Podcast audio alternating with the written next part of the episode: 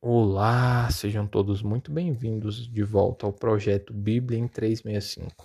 Projeto no qual em 365 dias nós efetuaremos a leitura da Bíblia completamente. E hoje, dia 14 de fevereiro de 2022. Os capítulos iniciais são Êxodo, capítulo 37 e capítulo 38. Eu sou Mateus Ramos Pro. Vamos lá. Êxodo capítulo 37 A arca Fez também Bezalel a arca de madeira de acácia. Dois côvados e meio eram o seu comprimento, de um côvado e meio a largura e de um côvado e meio a altura. De ouro puro a cobriu. Por dentro e por fora a cobriu e fez uma bordadura de ouro ao redor Fundiu para ela quatro argolas de ouro e as pôs nos quatro cantos da arca. Duas argolas num lado dela e duas argolas no outro lado. Fez também varais de madeira de acácia e os cobriu de ouro. Meteu os varais nas argolas aos lados da arca, para se levar por meio deles a arca. O propiciatório. Versículo 6. Fez também o propiciatório de ouro puro. De dois côvados e meio era o seu comprimento, e a largura de um côvado e meio. Fez também dois querubins de ouro. De ouro batidos fez nas duas extremidades do propiciatório.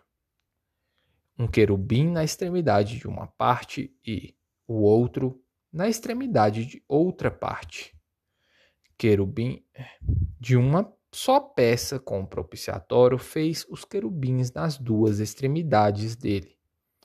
Os querubins estendiam as asas por cima, cobrindo com elas o propiciatório. Estavam eles de faces voltadas uma para a outra, olhando para o propiciatório. A mesa. Versículo 10. Fez também a mesa de madeira de acácia tinha o comprimento de dois côvados, a largura de um côvado e a altura de um côvado e meio. De ouro puro a cobriu e lhe fez uma bordadura de ouro ao redor.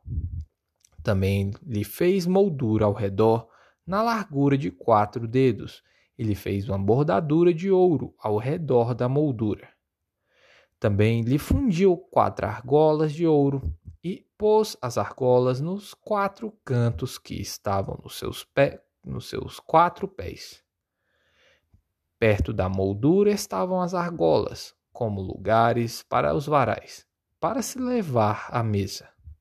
Fez os varais de madeira de acácia e os cobriu de ouro, para se levar à mesa. Também fez de ouro puros utensílios que haviam de estar sobre a mesa. Os seus pratos e os seus recipientes para incenso, e as suas galhetas, e as suas taças em que se haviam de oferecer libações. o candelabro, versículo 17. Fez também o candelabro de ouro puro. De ouro batido o fez. O seu pedestal, a sua hastia e os seus cálices as suas maçanetas e as suas flores formavam com ele uma só peça. Seis hastes saíam dos seus lados, três de um lado e três do outro.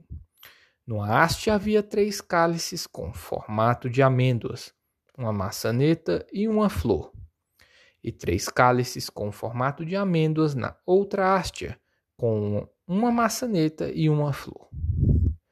Assim eram as seis hastes que saíam do candelabro. Mas no candelabro mesmo havia quatro cálices com formato de amêndoas, com suas maçanetas e com suas flores. Havia uma maçaneta sob duas hastes que saíam dele, e ainda uma maçaneta sob duas outras hastes que saíam dele e ainda mais uma maçaneta sob duas outras hastes que saíam dele. Assim se fez com as seis hastes que saíam do candelabro. As suas maçanetas e as suas hastes eram do mesmo. Tudo era uma só peça, obra batida de ouro puro. Também lhe fez sete lâmpadas. As suas espivitadeiras e os seus apagadores eram de ouro puro. De um talento de ouro puro se fez o candelabro com todos os seus utensílios. O altar do incenso. Versículo 25. Fez de madeira de acácia o altar do incenso. Tinha um côvado de comprimento e um de largura. Era quadrado e dois de altura. Os chifres formavam uma só peça com ele. De ouro puro cobriu a parte superior, as paredes ao redor e os chifres. Ele fez uma bordadura de ouro ao redor. Também ele fez duas argolas de ouro debaixo da bordadura, de ambos os lados as fez. Nelas se meteram os varais para se levar o altar. De madeira de acácia fez os varais e os cobriu de ouro. o óleo sagrado e o incenso santo. Versículo 29. Fez também o óleo santo da unção e o incenso aromático, puro, obra de perfumista. o altar do holocausto, capítulo 38. Fez também o altar do holocausto de madeira de acácia. De cinco côvados era o comprimento e de cinco a largura.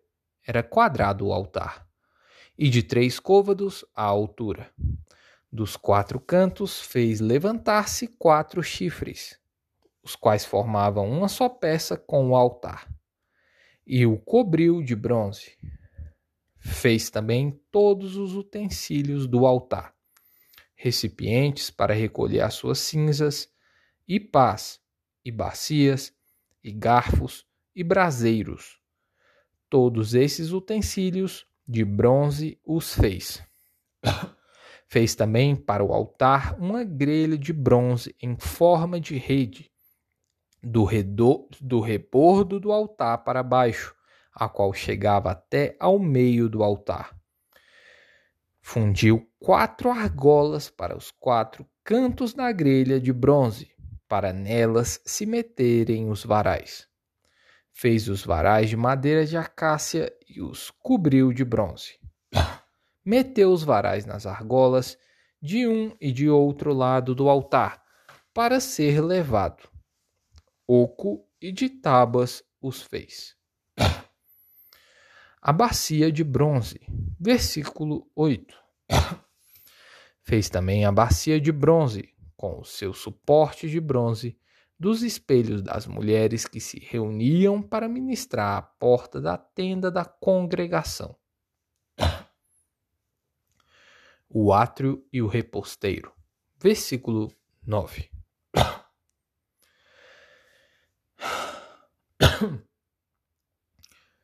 Fez também o átrio do lado, ao lado meridional, que dá para o sul.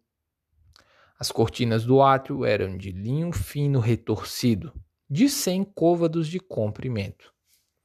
As suas vinte colunas e as suas bases eram de bronze.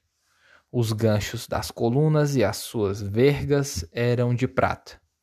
De igual modo, para o lado norte havia cortinas de cem côvados de comprimento, as suas vinte colunas e as suas vinte bases eram de bronze. Os ganchos das colunas e as suas vergas eram de prata. Para o lado do ocidente havia cortinas de cinquenta côvados. As suas colunas eram dez e as suas bases dez. Os ganchos das colunas e as suas vergas eram de prata. Do lado oriental, para o levante, eram as cortinas de 50 côvados. As cortinas de um lado da entrada eram de 15 côvados, e as suas colunas eram três, e as suas bases três. Para o outro lado da entrada do átrio, de um e de outro lado da entrada, eram as cortinas de quinze côvados. As suas colunas eram três e as suas bases três. Todas as cortinas ao redor do átrio eram de linho fino retorcido. As, as bases das colunas eram de bronze. Os ganchos das colunas e suas vergas eram de prata. O reposteiro da porta do átrio era de obra de bordador, de estofa azul, púrpura, carmesim e linho fino retorcido. O comprimento era de vinte côvados e a altura, na largura, era de cinco côvados, segundo a medida das cortinas do átrio. As suas quatro colunas e as suas quatro bases eram de bronze. Os seus ganchos eram de prata e o revestimento das suas cabeças e as suas vergas de prata. Todos os pregos do tabernáculo e do átrio ao redor eram de bronze. A enumeração das coisas do tabernáculo, versículo 21. Esta é a enumeração das coisas para o tabernáculo, a saber, o tabernáculo do testemunho, segundo por ordem de Moisés, foram contadas para o serviço dos levitas, por intermédio de Itamar, filho do sacerdote Arão. Fez Bezalel, filho de Uri, filho de Ur, da tribo de Judá, tudo quanto o Senhor ordenara a Moisés.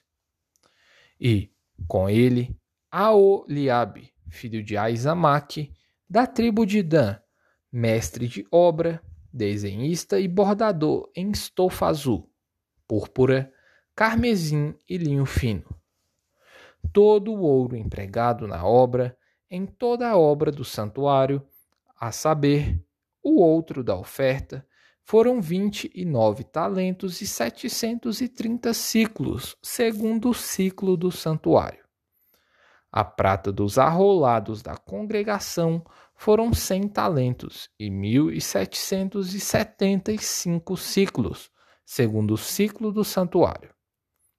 Um beca por cabeça, isto é, meio ciclo, segundo o ciclo do santuário, de qualquer dos arrolados, de vinte anos para cima, que foram seiscentos e três mil quinhentos e cinquenta Empregaram-se cem talentos de prata para fundir as bases do santuário e as bases do véu. Para as cem bases, cem talentos, um talento para cada base. Dois mil setecentos e setenta e cinco ciclos fez os colchetes das colunas, e cobriu as suas cabeças e lhes fez as vergas. O bronze da o bronze da oferta foram setecentos talentos e dois mil e quatrocentos ciclos.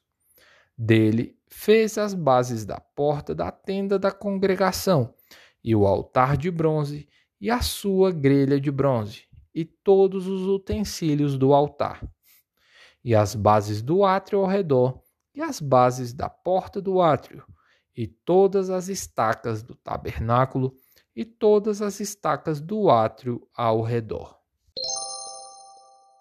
Mateus capítulo 28 A ressurreição de Jesus, seu aparecimento às mulheres. No findar do sábado, ao entrar primeiro dia da semana, Maria Madalena a outra Maria foram ver o sepulcro e eis que houve um grande terremoto, porque um anjo do Senhor desceu do céu, chegou-se, removeu a pedra e assentou-se sobre ela.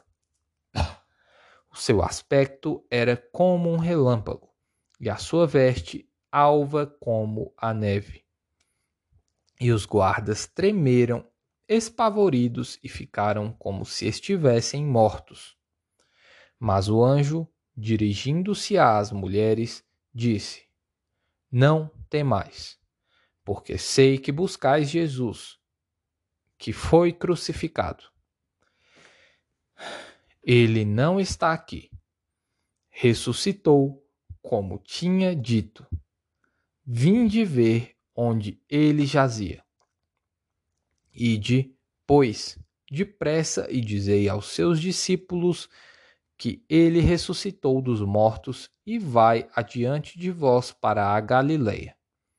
Ali o vereis. É como vos digo.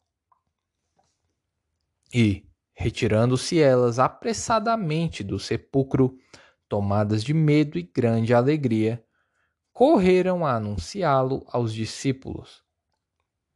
E eis que Jesus veio ao encontro delas e disse: Salve!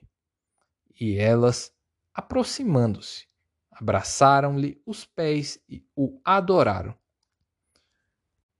Então Jesus lhes disse: Não temais, e de avisar a meus irmãos que se dirijam a Galileia e lá me verão. Os judeus subornam os guardas. Versículo 11. E, indo elas, eis que alguns da guarda foram à cidade contar aos principais sacerdotes tudo o que sucedera. Reunindo-se eles em conselho com os anciãos, deram grande soma de dinheiro aos soldados, recomendando-lhes que dissessem: Vieram de noite os discípulos dele e roubaram enquanto dormíamos. Caso isto chegue ao conhecimento do governador, nós o persuadiremos e vos poremos em segurança. Eles, recebendo dinheiro, fizeram como estavam instruídos. Esta versão divulgou-se entre os judeus até o dia de hoje. Jesus aparece aos discípulos na Galileia. Versículo 16. Seguiram os onze discípulos para a Galileia, para o monte que Jesus lhes designara. E, quando o viram, o adoraram. Mas alguns duvidaram. A grande comissão. Versículo 18. Jesus, aproximando-se, falou-lhes, dizendo: Toda a autoridade me foi dada no céu e na terra. Ide, portanto, fazei discípulos de todas as nações, batizando-os em nome do Pai e do Filho e do Espírito Santo, ensinando-os a guardar todas as coisas que vos tenho ordenado. E eis que estou convosco todos os dias até a consumação do século. Salmos, capítulo 34, versículos 11 ao 22. Vinde, filhos, e escutai-me. Eu vos ensinarei o temor do Senhor. Quem é o homem que ama a vida e quer longevidade para ver o bem? Refreia a língua do mal e os lábios de falarem dolosamente aparta-te do mal e pratica o que é bom. Procura a paz e empenha-te por alcançá-la. Os olhos do Senhor repousam sobre os justos, e os seus ouvidos estão abertos ao seu clamor. O rosto do Senhor está contra os que praticam o mal, para lhes extirpar da terra a memória. Clamam os justos, e o Senhor os escuta e os livra de todas as suas tribulações. Perto está o Senhor dos que têm o coração quebrantado, e salva-os de espírito oprimido. Muitas são as aflições do justo, mas o Senhor de todas o livra. Preserva-lhe todos os ossos, nenhum deles sequer será quebrado.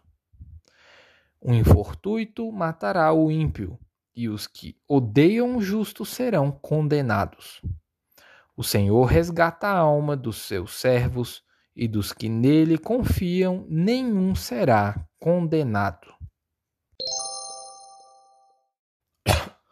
Provérbios capítulo 9, versículos 9 e 10.